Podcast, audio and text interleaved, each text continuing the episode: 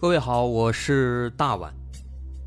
我们的《绝密档案》在喜马拉雅已经陪大家走过了一年多的时间，一年多的时间，我们更新了一百多期节目，在这一百多期的内容里，我们讲述了各种各样的怪奇事件。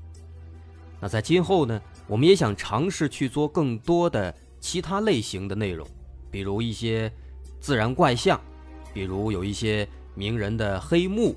或者说是黑帮的发迹史，亦或是各种悬疑大案，以及更多的其他题材的探索。针对这些内容，目前我们也已经有了一个大概的规划。我们将会把这些内容做一个大概的整合，放在之后我们即将推出的一个新的专辑当中。这个专辑的名字暂定叫做《绝密档案：深夜调查局两百家尘封的未解之谜》当中。需要说的是，这个新专辑我们决定在喜马拉雅作为会员节目进行独家播出，总计有两百多集的内容。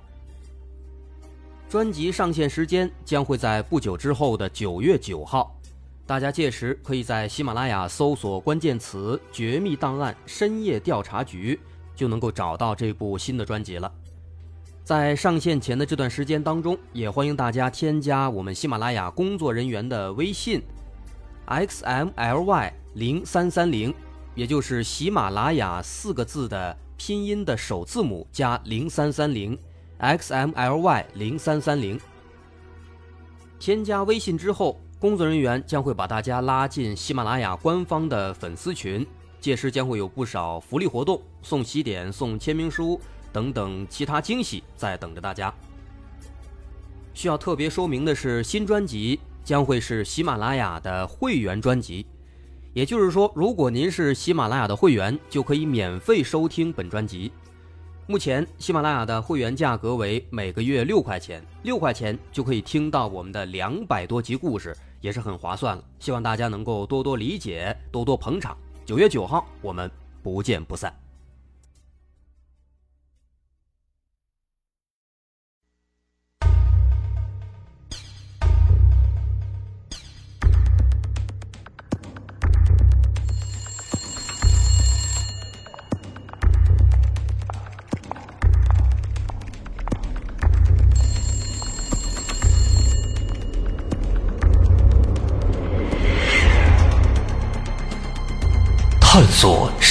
实真相，搜寻幕后真凶。欢迎收听《绝密档案》，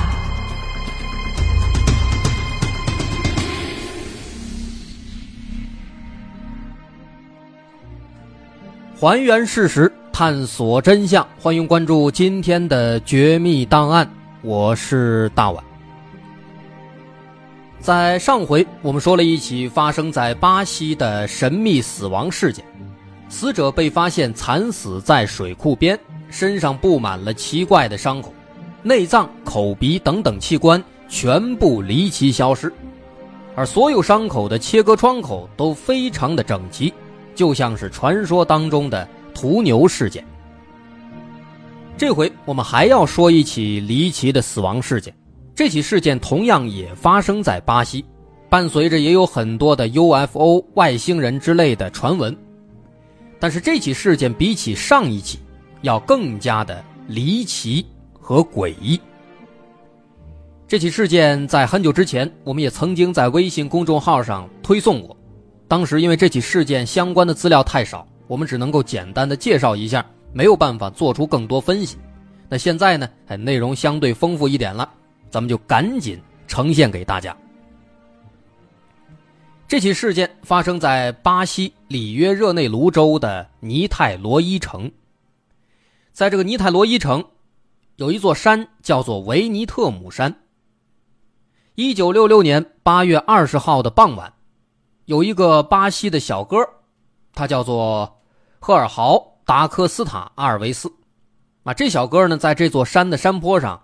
悠闲的放风筝，那放着放着，突然一阵强风刮起来，把他的风筝呢给吹跑了，最终掉进了旁边的一片非常深的草丛里面。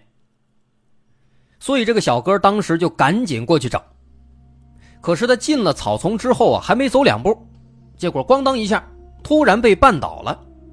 小哥很纳闷，回头一看啊，顿时是吓了一身的冷汗。原来在这个草丛里面，有两具男性的尸体。这小哥吓坏了，风筝也不要了，赶紧骑车回到家里报了警。但当时呢，因为这座山啊地形比较复杂。很容易发生危险，而且当时傍晚天也快黑了，所以警方当天晚上没有出动，第二天一早才赶到了现场。在对现场做了仔细的勘查之后，警方发现这件事情实在是有点蹊跷啊。观察尸体，能发现这两名死者都是中年男子，但是这两具尸体的姿势啊。好像很奇怪，比较刻意。这两名死者呢，是并排躺在一片很深的偏僻的草丛里面，身体的大部分都被植物给遮挡覆盖住了，所以说的确是很难被发现。在现场周围，他们看了一圈，也没有任何打斗或者搏斗的痕迹，也没有发现有其他的第三个、第四个人来过的痕迹。那么从这个情况来看呢，这俩人是并排躺在这儿，没有搏斗迹象，没有第三者靠近。这如此看来的话，好像这俩人当时他就是故意要并排躺在这儿的。可他们为什么要这么做呢？他们为什么又死在这儿了呢？很奇怪。更奇怪的是这两个人的穿着，这两个人。全部都身穿一件同款的防水外套，就是那种很常见的防水的很薄的皮衣。在这个防水外套里面呢，他们都还穿着西装和衬衣。但眼下这是在山上啊，一般在这种地方，大伙都会穿的很随意一点或者运动一点，谁会穿着西装革履的来爬山呢？不合理。而最最诡异的地方。在这两名死者的脸上，两名死者的脸上都戴着一副铅制的眼罩，啊，铅制的眼罩，那种重金属铅。这眼罩呢，看起来就跟咱们平时睡觉的时候，哎，用的那个眼罩一样，只不过呢，他们这个眼罩是铅制的，很厚很沉。那么这个眼罩是干什么用的？他们为什么要戴这个？不清楚。另外，死者身上。没有其他物品，但是在他们的尸体旁边散落着一些东西，包括一个装过水的空瓶子、两条毛巾，还有一个笔记本。这个笔记本最有意思，在笔记本上写着两行字，这两行字看起来像是这俩人的行程日志，在这儿给大伙念一下。第一行字写的是下午十六点三十分。抵达约定地点。第二句，下午十八点三十分，服下胶囊，在药效起作用后，戴上保护眼罩，等待信号。那么从这两句话，再结合前面的诸多奇怪之处，我们可以简单的试着做出一些分析。首先，我们可以推测这两个人呢。他们应该是要去办一件比较重要的事情，或者说可能是有什么重要的仪式，以至于他们特地是正装出席，并且专门把这个行程记录下来。而从这个下午六点半服下胶囊，从这句话来看，我们也有理由推测他们的死跟这个所谓的胶囊应该是有直接关系的。另外，在这个话里也提到了那个铅制的眼罩。他们称之为保护眼罩。那么，为什么一定要戴这么一个铅制的眼罩呢？有什么东西会对他们的眼睛产生刺激吗？这个铅呢，它是一种可以防辐射的材料，的确能够起到防辐射的作用。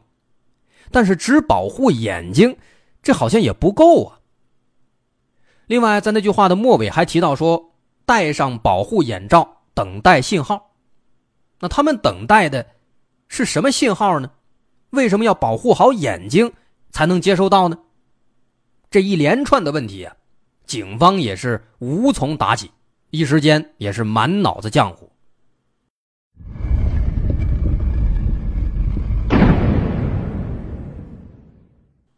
其实这起事件呢，警方最开始他们倾向于是服毒自杀，毕竟这两个人从日志上写了他们服用了某种胶囊，但这也仅仅只能停留在猜测层面。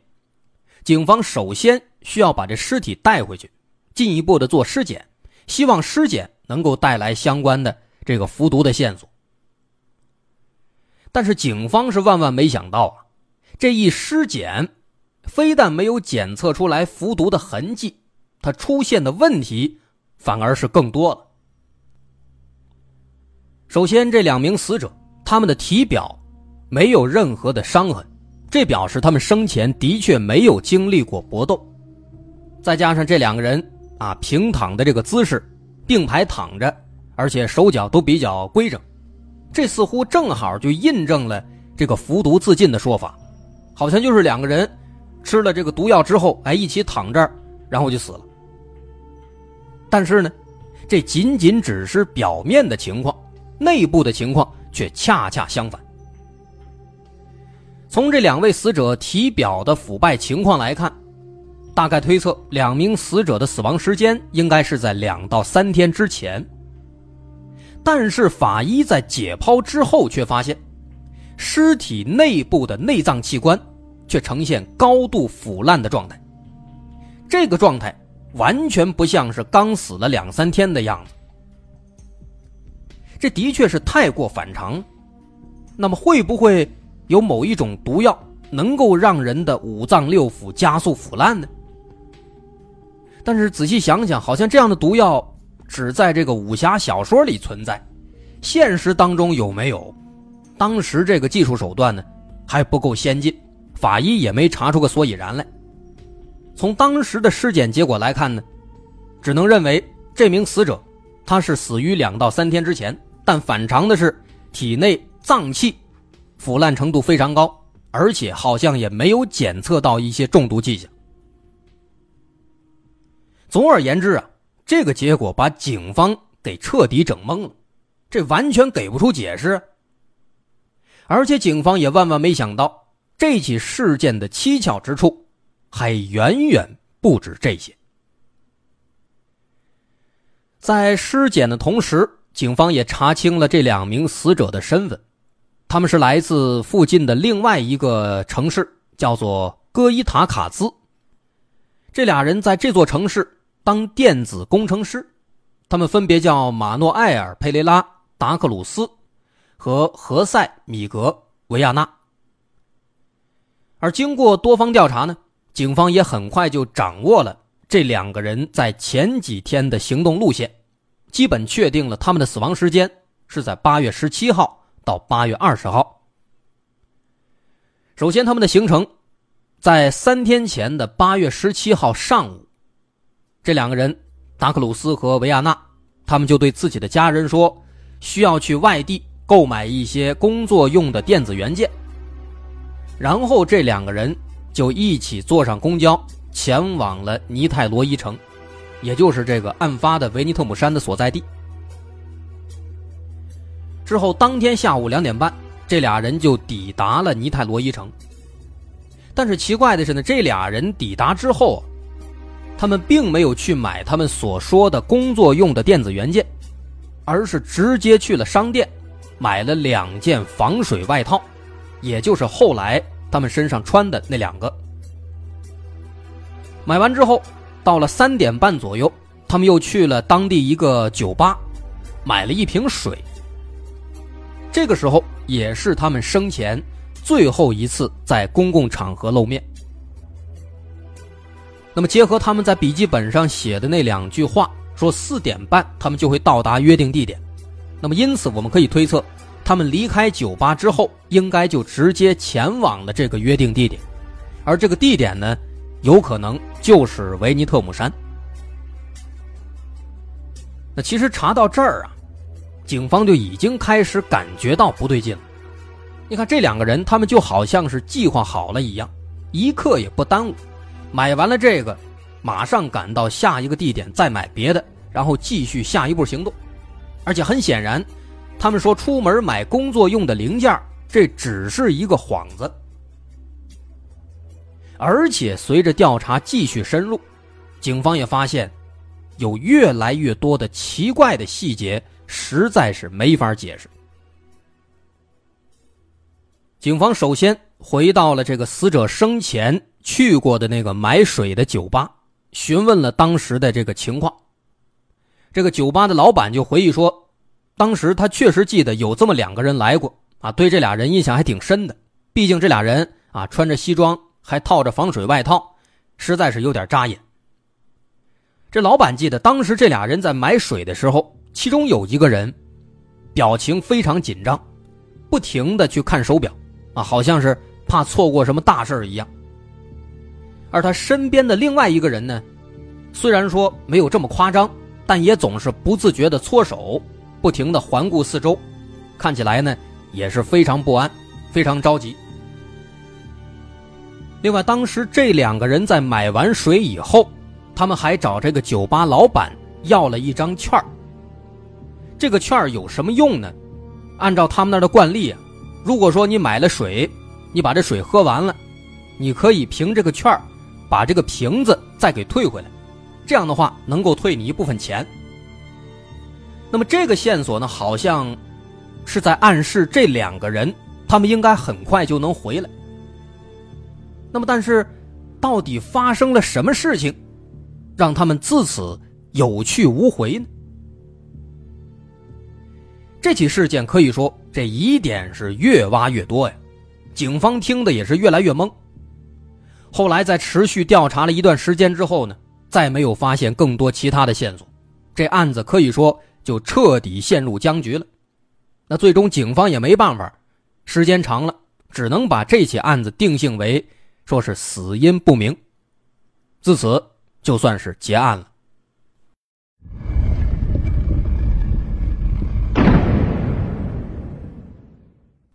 所以说，官方的调查就此停止了，但是民间的研究却才刚刚开始。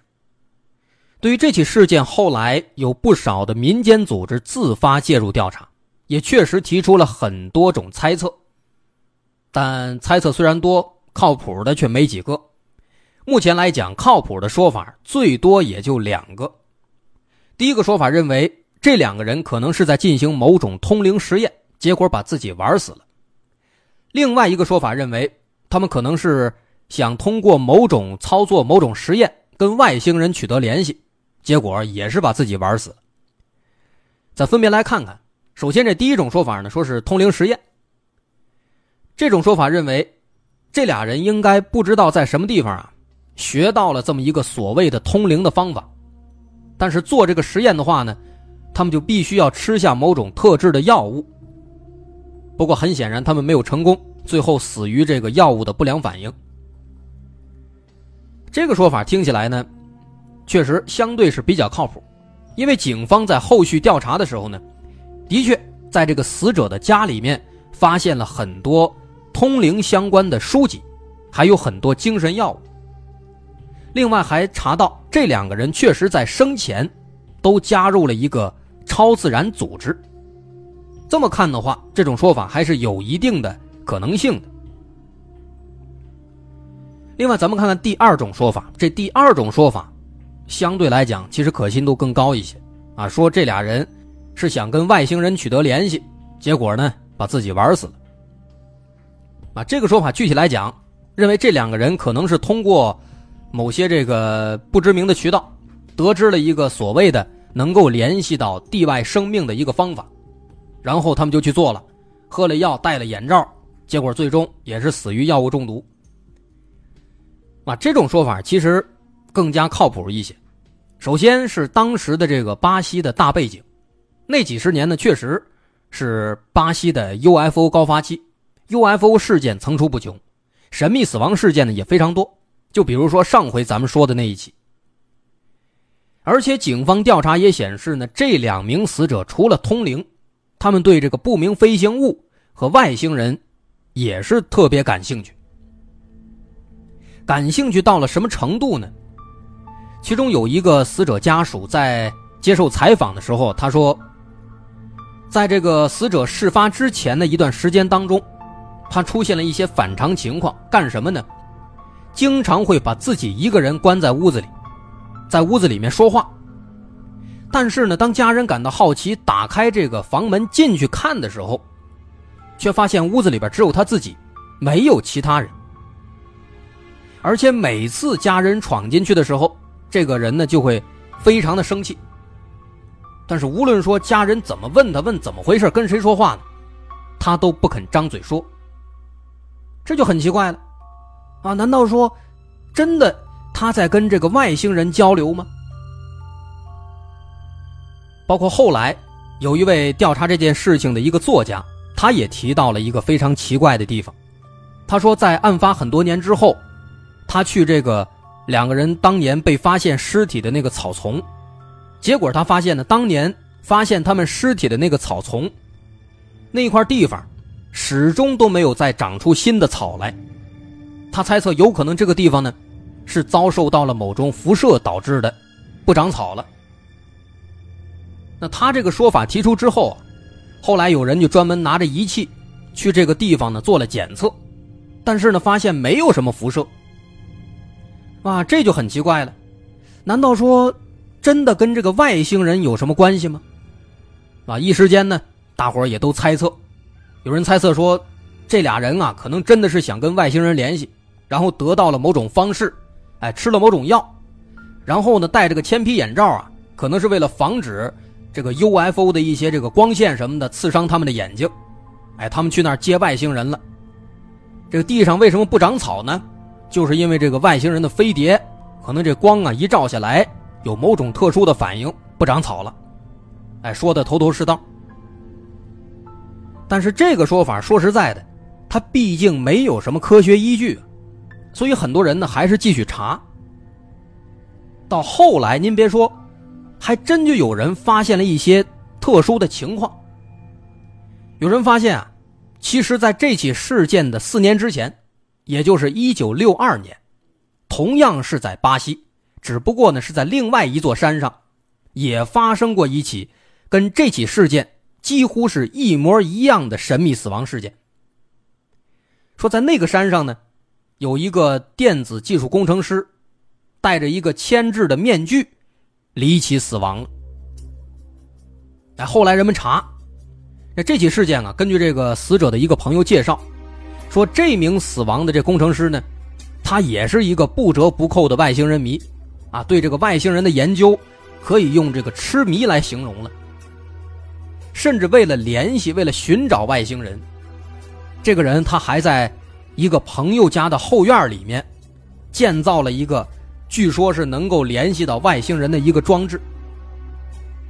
那当时警方查这个事儿听了以后呢，就去这个朋友家里边去看那个装置。